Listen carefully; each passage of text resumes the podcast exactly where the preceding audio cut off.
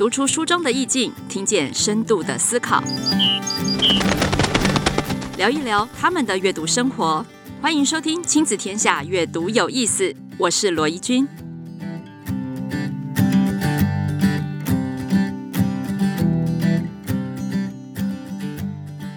Hello，大家好，欢迎回来。阅读有意思，我是罗怡君。今天呢，我们的阅读大来宾吴媛媛老师，他他是天下杂志独立评论。也是风传媒特约的撰稿人啊、呃，这次带回了三本的新书，《思辨是我们的义务》，上一堂思辨国文课，以及今天我们要分享的重点，当个普通人也很自豪。赶快来欢迎这一场的大来宾吴媛媛老师。哎，已经好，大家好。啊、呃，圆圆老师这一次回国担负非常多的任务。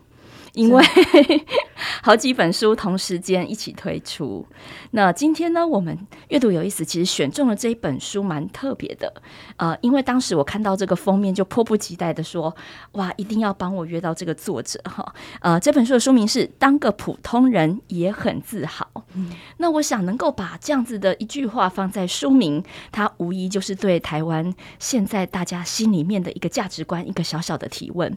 啊，这个当个普通人也很好，哎，真的吗？普通人很危险呢。如果 这个未来不确定性这么高，一有风吹草动，我们普通人的资源够吗？或者是说，当个普通人有这么多的选择的余地吗？有这个余裕吗？呃，我们都很羡慕北欧，那他们是怎么做到？又是怎么看待普通这件事？所以，这是我们今天呢，想要跟呃各位家长分享这样子的一个价值观的冲击。那因为圆圆老师在瑞典也是教国文、教中文，嗯、那他也同时另外两本书也是跟思辨跟国文相关的一些书籍，嗯、所以同时间呢，我们又可以再讨论哦，因为我们可能很希望孩子一。路都非常的顺遂平安，可是呢，这个平安如果只是代表着普通，好像又会觉得有点担心。于是乎，我们在分数的这个部分，就会希望孩子能够追求卓越，起码拿到比较多的资源。所以，这个心态其实不是呃随随便便就要来谈论它，而是它真的跟我们的教育、跟我们的教养观念其实息息相关。嗯、所以。一开始，我想要先呃让大家先回味一下这个瑞典到底跟台湾有什么关系。老师，你去瑞典之前，你对瑞典的印象有什么？啊，我去瑞典之前对瑞典的了解其实非常少，因为我那时候是参加交换学生考试，哦、然后就考完之后就按成绩排志愿，然后就上了瑞典的隆德大学，所以我是真的是到了瑞典之后才开始慢慢了解瑞典。嗯，我相信听众应该比较多，要上脑海的应该就是那个跨越世代、永恒不坠的乐团阿爸乐团，对，啊，不然就是现在放风常常会去的 IKEA 啦。对对对，哎、嗯欸，但是大家知道吗？我们现在平常收听的串流音乐平台 Spotify 是它也是瑞典出来的。对对，然后呃还有。我们爱的长袜皮皮，对作家林格伦，嗯，哇，他也是瑞典出来的，嗯、所以其实有非常多。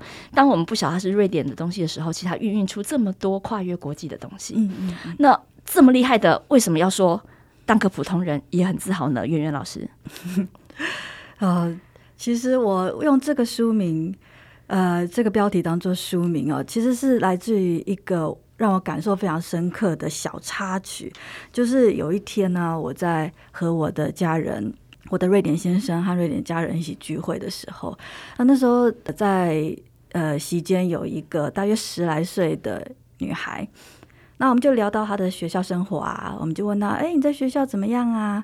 然后这小女孩她就一脸很骄傲的说，哦，没问题，我的成绩是班上的平均，平均嘞。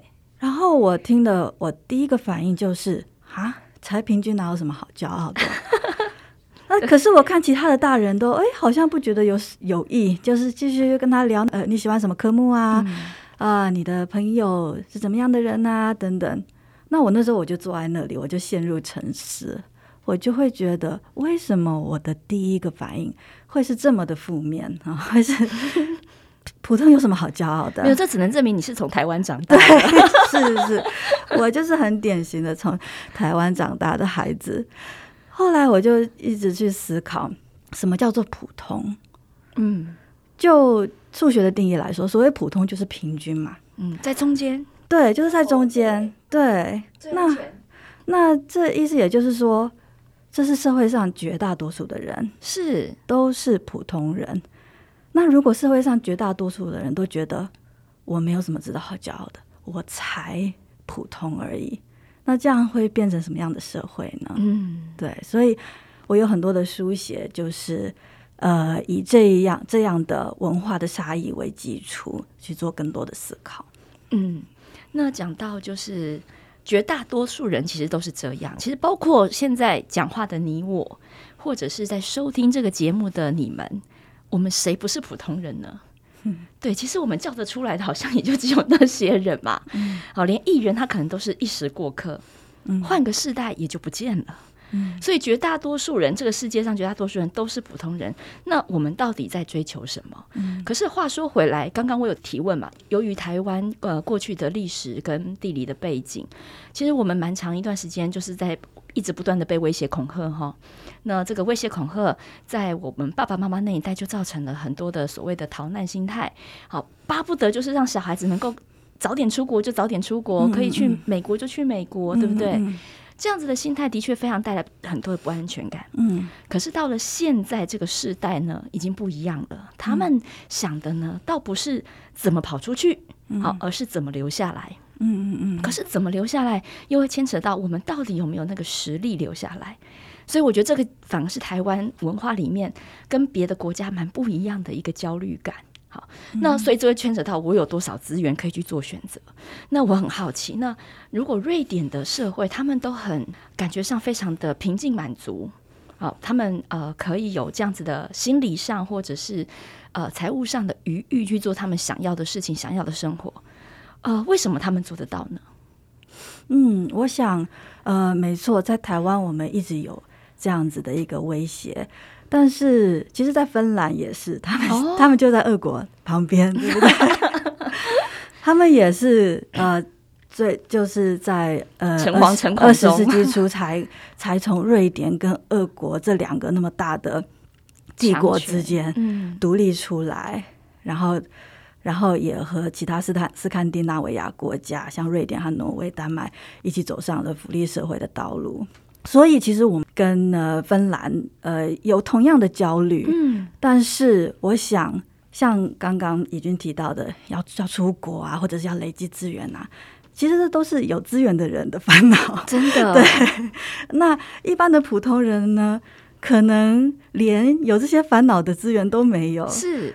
大部分的人是不可能送小孩出国的嘛？对对啊，所以我这本书主要想要强调的就是，那这一些没有资源的人，我们是不是就应该被剥夺掉应该属于我们的安全感跟自尊？嗯，所以这个书里面其实它最终当然要点出来的其实是发现了幸福的宽度，也就是说，哎，我们是普通人，但我们一样有幸福的权利。对，我们一样可以追求得到幸福，嗯嗯，只是说这个幸福跟我们原本所想的是不是有点不一样？那老师怎么看他们的幸福？嗯，哦，这就是又牵涉到另外一个我在瑞典常常让我印象很深刻的经验，就是我常常跟我瑞典身边的人谈到一些名牌，什么 Guess 啊、Gucci 啊，他们不是说没有兴趣，他们是连这个知识都没有，他们根本没有听过这些名牌的名字。嗯。那相对的，我也开始思考，为什么我对这些名牌会有这么丰富的知识啊？我好像从小也没有特别去学，可是我发现我们从小在在旁边人的对话，在广告，在生活周遭所有四面八方来的信息当中，我们就不知不觉会学到很多。嗯，你要有这样的教育成对对那样子的东西，是是是。然后我就觉得，为什么会有这么大的不同呢？那另外一个也很不一样，就是走到书店里面。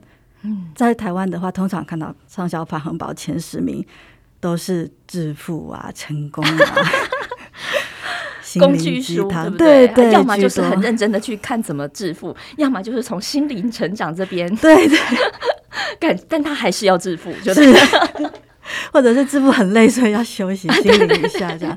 对。可是，在瑞典我真的找不到一本这样的书哎、欸、哎，那他们的排行榜都什么书啊？他们排行榜都是那种呃侦探小说，真的假的？他们很爱看侦探小说，哦、对对，所以所以我就觉得为什么会有这样的差异？差异。那后来我就总结了一下，我觉得瑞典的幸福大概可以分成呃安全感和自尊、嗯、这两个很大的基础。嗯、那我发现，在台湾，安全感和自尊常常是只属于有资源的人，对，常常是属于你要成绩很好，你要收入很高，然后你或者是你出生在很好的家庭里，富爸爸二代，对对。对，你才会有安全感跟自尊，是是。但所以瑞典不是这样，嗯，瑞典好像不同阶层的人都可以得到他们的安全感和自尊。所以您说的这个所谓的幸福。应该就是来自于我们基本的，就是马斯洛那五层里面，其实很大下面的一层两层，都靠着所谓的政府跟社会制度，嗯，把资源做了最妥善的分配，所以每个人不需要去担心，呃，他基本的温饱是是。那所以瑞典上面有街友吗？呃，有有人是他们，呃，瑞典的酒精问题比较多，酒精问题，对对，他们的体质是非常容易。对酒精产生依赖，还有中毒，所以呃，在路上常常会看到街友。那他们就是他们不愿意被体制收容，他们想，因为被体制收容的话，他们就必须戒酒，或者是要控制饮酒量哦，所以还是有街友这样子的问题，但是相对而言就是少非常多。嗯，对对是。所以在老师的书里面曾经有提到，就是。呃，看事情的角度，其实，在瑞典来说非常的不同。嗯、老师刚刚举了书店的例子，然后举了呃，在谈论谈话当中的一些价值观的呃不同，嗯，所以可以想见他们看事情的角度也不同。那资源分配牵涉到政府嘛，嗯，政府的运作。是。那我们其实真的都还蛮羡慕，我们就久有耳闻，北欧国家的社会福利制度都非常好，嗯，但那也意味着人民要纳比较多的税，对对，给国家是好。那其实如果说我们相信一个大有为的政府可以帮我们做好这件事，嗯、我相信多数的人是很乐意。是，是，但重点就来啦，为什么他们的政府总是可以做得到呢？嗯、而我们的政府好像每次我们选举，哇，每次大家都很认真的选，嗯、啊，那也算出来龙安呢。嗯，所以老师在里面也有讲到选贤与能的 概念的不同。是，是没错，因为我这次回来刚好适逢选举，对，我就观察了一下。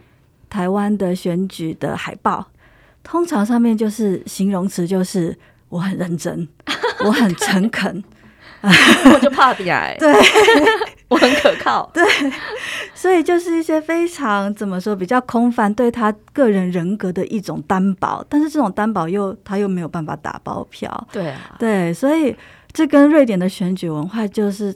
呃，差别非常大，因为瑞典呢，它也它有一个很有趣的呃，可以说小工具吧，就是他们每一个主流媒体在选举之前，他们都会做一个叫做选举指南针的东西。嗯，那现在选举指南针已经变成一个 App，就是你可以自己自己下载那个 App，然后它这选举指南针其实就是一个问卷，它会给你大概二十多个现在最重要的议题，比方说。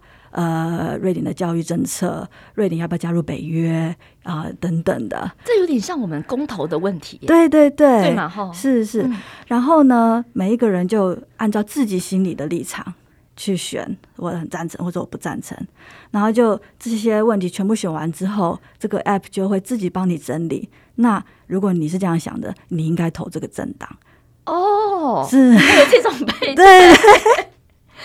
哎，这个很妙哎、欸，对。可是那个前提是那些政党都已经有了一定的立场，是没错，没错嘛。是是，在不同的议题上面有占了不同的立场，对。所以他等于是帮你归纳出来，对对、哦，不会像我们一样，是哨子一吹，蓝绿归队，只有只有这一种。在台湾的话，就是一个问题 就就够了，只有两种颜色，好像多了一些白色。我我讲到这里插一个笑话，嗯，我曾经有一天在跟小朋友们聊天的时候，我说蓝色的相反是什么？每个人都说绿色，我觉得超好笑。我说等一下，黑色的相反是白色，但蓝色的相反为何是绿色？哎呀，你就知道我们的孩子其实耳濡目染。嗯、好，哇，这个真的，这个真的太好笑了。嗯、对，好，小学生们也是非常融入选举的。嗯，嗯嗯，他们很多竞选歌曲都会唱。哦，对，这是台湾特有的风景。好，我们话话拉回来，因为为什么刚刚讲了这么多？其实在，在呃圆圆老师的这本书里面，我非常推荐大家，尤其是家长们都应该去看，因为您刚刚说那个呃有点像公投的那个选举指南针，嗯，啊、呃，那个配对的那个指南针，那个 app，其实我我有曾经在想哦，像台湾现在也好注重民意哦，是哦，可是民意又很容易导致民粹。对，然后又会变成社群上面的操作。是，那社群其实是跨国界的问题，就是它是一个跨国界的现象，嗯、因为每一个人都有。那在瑞典呢，我也很好奇，他们难道不会被牵着走吗？嗯，难道不会被呃媒体操控左右吗？嗯嗯，嗯。那关于这个媒体试读，也是我们现在国内非常重视的教育之一。嗯，那他们又是怎么去看媒体试读这一块？嗯，对，现在这个媒体试读真的是。全世界每个国家都非常重视的一个问题啊，因为新的媒体一直不断传出来。呃，那在瑞典呢，他们当然也非常非常看重，在很多不同的科目，比方说社会科啊、历史课，他们都会学着去呃去鉴别资讯的真伪等等。那呃，我在另外一本书呃，因为主题是提到瑞典的国文课，也就是他们的瑞典文课啊，呃，我有呃稍微谈到他们是怎么样去做媒体试读这一块。我觉得很有趣的一点是，他们在高一的时候，呃，国文课有一个很重要的部分叫做修辞学分析。所以他们也是有修辞学分析的嘛？各位家长，我们不要再骂台湾国文老师，哎、欸，不一样是不是？不一样哦。老师，赶快继续说。对，这个，因为大家听到修辞两个字，就会觉得哦，这是排比啊、譬喻啊等等。对，因为吴媛媛老师也是中文系毕业的，是是是。好，所以你应该也是曾经备受荼毒过。没错。好哦，那他们的修辞学什么？对，我觉得这是翻译的问题，因为修辞学其实就是 rhetoric。其实，呃，在西方的语文传统当中，是一种呃说服人的呃能力，说服人的艺术。没错，没错。对，所以呃，他们学修辞学分析的时候，学的是他们要找一个文本来，比方说一个广告，嗯、或者是一个政治人物的演讲。嗯，然后他们就是一个字一个字，一个句子一个句子的去分析他背后的动机是什么，他用什么方法来说服我。然后学习一些最基本的说服人的技巧等等，对，去拆解怎么使用语言这个工具，是是，嗯嗯，然后可能加了什么形容词，嗯，是是是，或者他是为什么这一句要摆在前面？对对，他是用他的人格，还是用情感，或者是用理据呢？各式各样的呃说服人的方法。哦，这好酷哦。嗯，这如果拿来台湾哈，如果我们家长心态没有改变，可能就会变成面试要如何？打动这个，但其实它也是很实际的嘛。对，是是是，对不对？它就是能够把它应用在生活里面的一种修辞学，虽然它名为修辞，是是，但其实讲的就是我怎么去正确的表达，或是说服别人，对，传递我的感染力，是。跟我的想法。对，而且还有一个，我觉得。很重要的就是，他们也会了解到啊，原来我自己是会这么被说服的啊，对，因为他就开始有后设能力了，是是啊，那就会更不容易被影响。对对，所以这也是媒体试读当中一个非常重要的一块。嗯嗯，那话说回来，就是呃，圆圆老师在到瑞典之后，有了这么多的呃观察。然后这个观察之后，有了自我的醒思，然后形成了自己的观点，然后再重新的输出变成呃文章或者是书籍。那这整个历程其实就是蛮高层次的阅读理解跟思考的历程。其实也是我们现在呃国内非常积极一零八课纲，或者是我们在推动阅读的这个部分的时候，很想要达到的目的。嗯，那我就很想反过来，我们来问圆圆老师个人的历程。嗯，就是说呃，在去瑞典之后，你是怎么样呃跟我们分享一下？就是在这个过程当中，你做了哪些事，或是你怎么搜集资讯，或是你怎么自我提问跟对话？嗯嗯，在学习语言跟教语言的历程当中，我深深感受到一件事情，就是语文能力。呃，我们常会觉得，哦，就是读读一篇文章，然后就会理解这个意思嘛，然后就把它写出来啊，好像觉得每一个小孩就是只要多读多写，他们就会慢慢领悟。但后来我才发现说，其实每一个孩子，因为可能先天或者是后天家庭环境、家庭环境的影响非常非常的大，嗯。因为后天和家庭环境的影响，他们对语文的掌握和理解其实会有很大的落差。所以我在瑞典看到的是，他们呃在上语文课的时候，真的是手把手的。我把它形容为一种刻意练习。哦，就就是可能班上一定会有一些同学是不用教就会了，对，因为家庭的关系，或是因为天赋，是他们已经呃拿骑脚踏车打了作为比喻好了。嗯他们可能一坐上去，他们就会骑了。嗯，但是很多很还是很多小孩子，你不管怎么教，他们就是不会。对对，所以你就是要慢慢来，一步一步的说，先左脚，再右脚，就是要这样。哦，所以语言教学也可以这么拆解的这么细。是是是，哦，对。了解，那刚刚你有提到后天环境的影响，嗯，这是什么意思？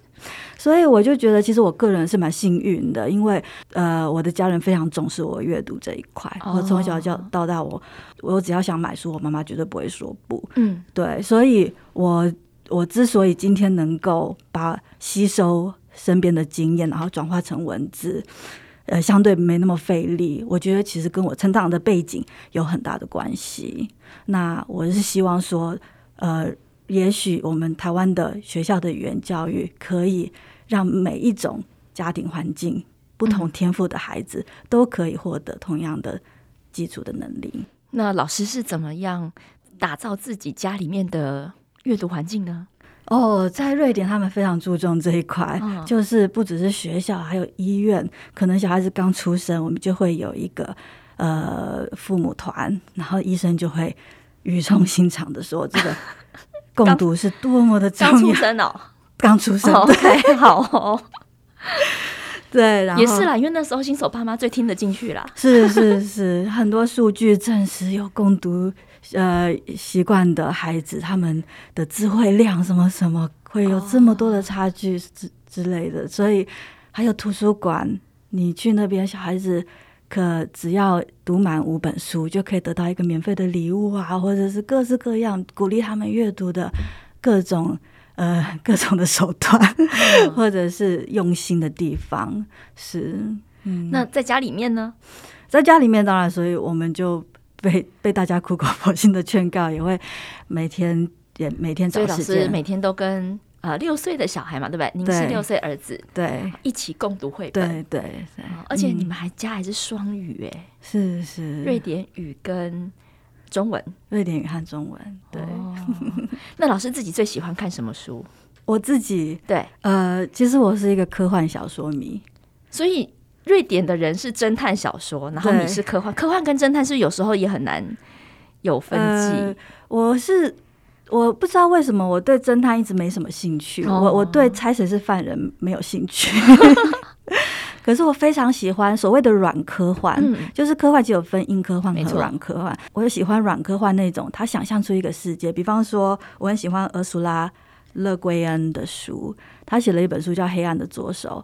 那个在这个星球上是没有性别的哦，所以一个人就是一个人，对，没有男没有女，嗯，但。他提出一个这样假设，在这样的社会会发生什么样的事情？嗯，另外就是冯内国他写的《第五号屠宰场》啊，还有这个泰坦星的女妖啊，他们的书啊，就是让我觉得非常的呃刺激我的想象力，而且非常的刺激。嗯、我打开书，我就会我就忍不住要把它看完，然后同时又让我不断的去思考。哦，对呀，如果是一个没有性别的社会是什么样的？那为什么我们会因为性别有这样子的差别等等等等，会对我们现在的社会会会出现非常多的反思。嗯，所以其实应该说，这些软科幻它带有很强烈的想要探讨的某个议题，是是，所以它设计了那样子的情境，然后去加入很多幻想的情节，是是。但它最终的目的应该是帮助我们，给我们一个。想象的空间。嗯，如果呃，假设性别议题不存在的话，嗯、那我们是否可以有更好的未来？嗯嗯嗯。哦，所以老师应该很多思辨的想法也是受到这样子的一个锻炼、嗯。真的，对啊。嗯、所以下次这个。嗯不管是硬科幻或软科幻，嗯，其实现在科幻小说有的真的好有前瞻性，嗯嗯，然后有非常多反乌托邦的一些情节，真的都跟我们现在文明社会的某些议题息息相关，嗯，然后也可以在里面得到一些抒发，对，没错。嗯，好哦。嗯、那今天非常谢谢圆圆老师跟我们讲啊、呃，这个分享了普通的这件事情。嗯、其实普通可能反而是我们最幸福的一个身份。嗯嗯嗯嗯，是，是。那最后圆圆老师有没有什么呃建议，或者是最想跟我们说的话，分享给我们台湾的听众？嗯，好的。所以呃，我常常分享了瑞典的事情，大家都会说啊，这个台湾做不到，或者是为什么我们要学习别人？那我觉得呃，我希望呃，台湾人当然不是说要。一步登天，就是觉得我们要马上做到跟别人一样，嗯、或者是会觉得啊，别人都是比较好。但是起码我们可以从自自己的生活周遭开始，呃，开始去反思做起。比方说选举吧，我很期待在未来台湾的选举的海报不会只是说我会怕别人，我一定会做事，这个是理所当然的。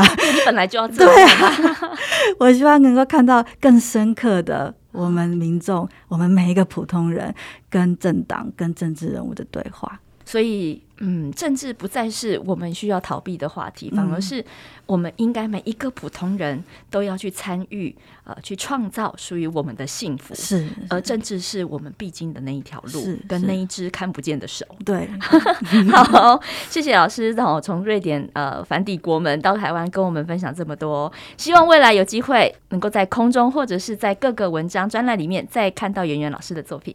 谢谢，好，谢谢。那我们今天先到这边结束喽，拜拜，拜拜。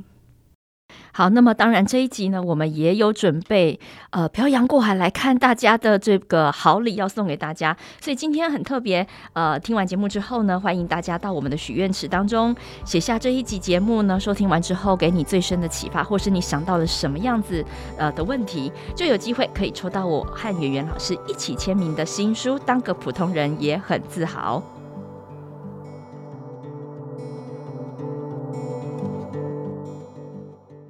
天下 Podcast，周一到周六谈教育、聊生活，开启美好新关系。欢迎订阅收听哦！Apple Podcast 和 Spotify 给我们五星赞一下，也欢迎在许愿池留言回馈。我们下次再见。